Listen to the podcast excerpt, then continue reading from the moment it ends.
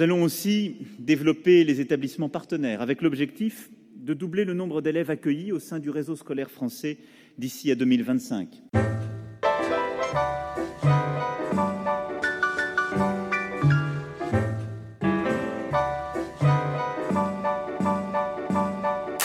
L'expansion de la scolarisation française à l'étranger est un projet soutenu par l'État, une réelle politique étrangère.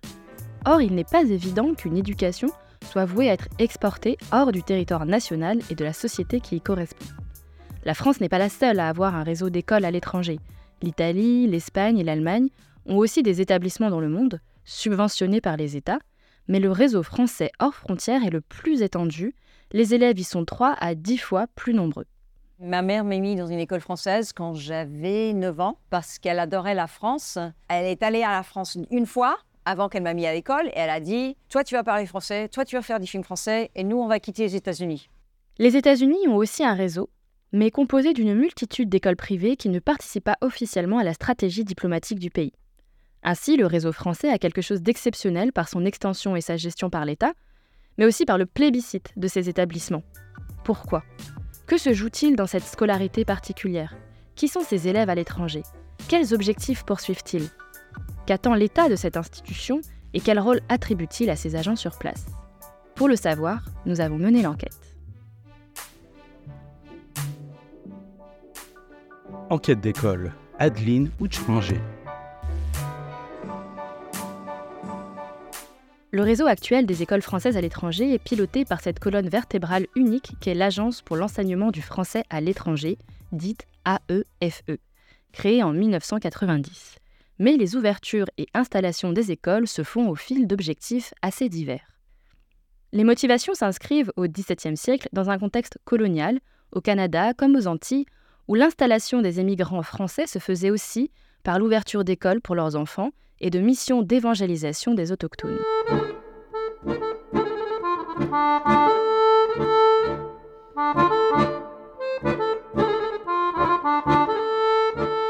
Mais de nombreux établissements doivent aussi leur installation à l'exode forcé des protestants français à la fin du XVIIe siècle, et plus tard, à la volonté de créer une solidarité communautaire avec les Juifs d'Orient pour l'Alliance israélite universelle dès 1860. Au XXe siècle, ce sont principalement les professeurs religieux chrétiens, exclus de l'enseignement par la loi de juillet 1904, qui partent ouvrir des écoles dans le monde, soutenues financièrement par Rome. En réaction est créée la Mission laïque française, dite MLF, pour concurrencer les écoles confessionnelles et soutenir le projet républicain à l'étranger. Bien que les origines des établissements soient diverses et liées aux contextes locaux, ces écoles font partie intégrante d'un réseau diplomatique lié aux ambassades et à travers elles au ministère des Affaires étrangères. L'objectif premier est de scolariser les enfants des ressortissants français à l'étranger et de leur permettre d'obtenir des diplômes français malgré leur migration. Mais les élèves français ne représentent qu'un tiers des effectifs. Les autres élèves sont les enfants locaux ou étrangers. Les écoles françaises à l'étranger sont sélectives. L'entrée aux non-français est souvent conditionnée par un test de niveau, mais surtout payante pour tous les élèves. Ces établissements fonctionnent comme des écoles privées sous contrat, voire comme des entreprises qui ont un modèle économique. Seuls les élèves français peuvent alors bénéficier de bourses pour payer les frais de scolarité. À titre d'exemple, au Maroc, les frais de scolarité annuels représentent 150% du salaire annuel moyen et 174% à Pondichéry en Inde. Il s'agit donc d'accueillir une élite locale, de scolariser leurs enfants et ainsi favoriser les relations et échanges entre expatriés français et une élite économique et politique sur place. Sur les sites des lycées, le discours est celui d'une école en réseau international, se forme alors dans ces établissements une élite cosmopolite, mais socialement favorisée, qui se crée déjà un carnet d'adresses local et global. Les gens des lycées français de l'étranger, mais on en parle de ce réseau. Genre à chaque fois que tu vas dans un endroit, tu connais quelqu'un qui connaît quelqu'un, genre en deux poignées de main, mais t'as fait toute la terre entière.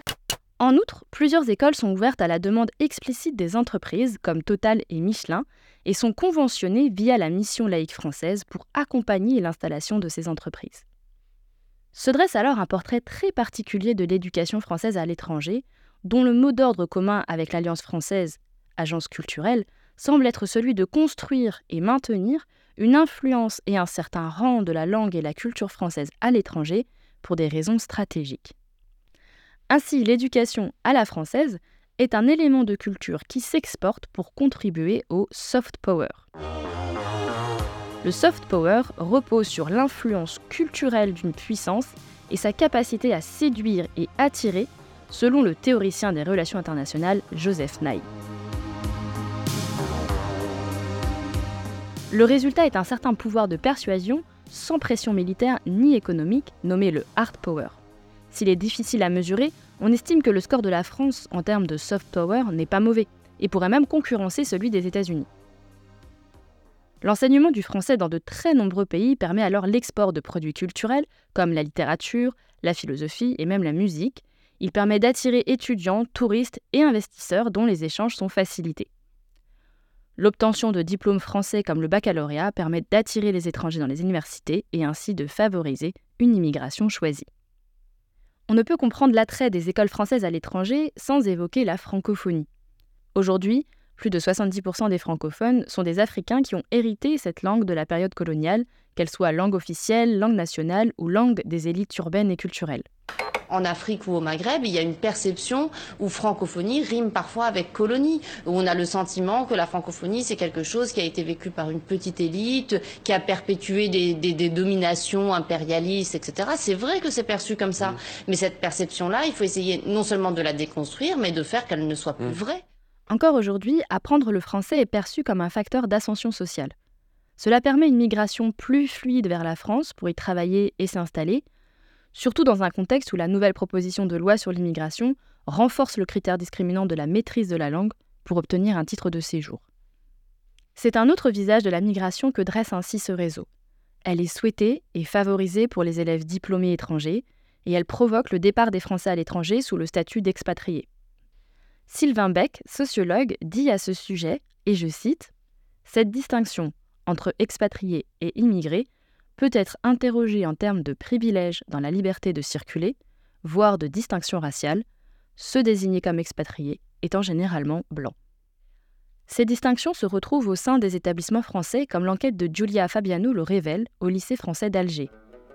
L'établissement avait fermé en 1994 pendant la guerre civile et rouvre en 2002 sous le nom Lycée international Alexandre Dumas.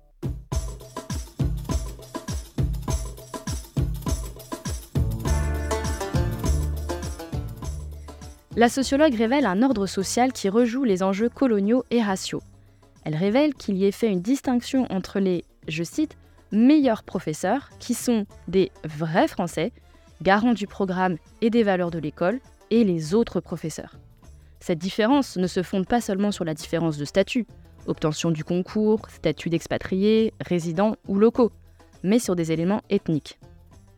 Les professeurs d'origine algérienne ou nord-africaine sont appelés les binationaux, sans que ce fait soit vérifié, et sont soupçonnés notamment de dérives radicales.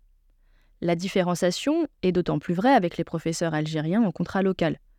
Les expatriés sont logés dans le lycée, bénéficient en outre d'une rémunération supplémentaire de près de 5000 euros pour venir enseigner en Algérie, et sortent très peu des murs du lycée.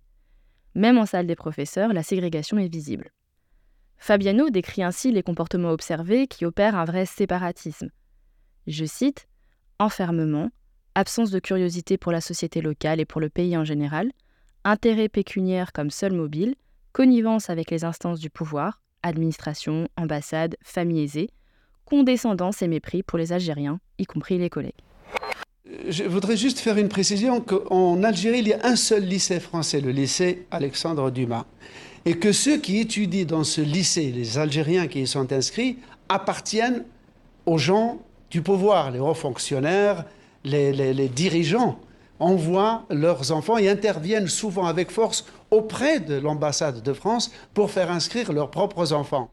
Ce cas particulier permet de délimiter les enjeux sociaux de la présence d'écoles liées aux puissances économiques et politiques étrangères. Conçues comme une entreprise et accompagnant l'expansion d'autres entreprises françaises, les agents y sont fonctionnaires du ministère des Affaires étrangères, représentant des intérêts de la France à l'étranger. Ces lieux permettent aussi des échanges culturels et économiques qui s'inscrivent dans la mondialisation. Les professeurs n'ont donc pas le même rôle, bien qu'ils y pratiquent le même métier. Ils deviennent acteurs de l'économie et de la diplomatie française à l'étranger. Ces présences et influences françaises à l'étranger ont donc une histoire, et portent alors des enjeux qui détermine les relations avec les populations sur place et rejoue des rapports de pouvoir.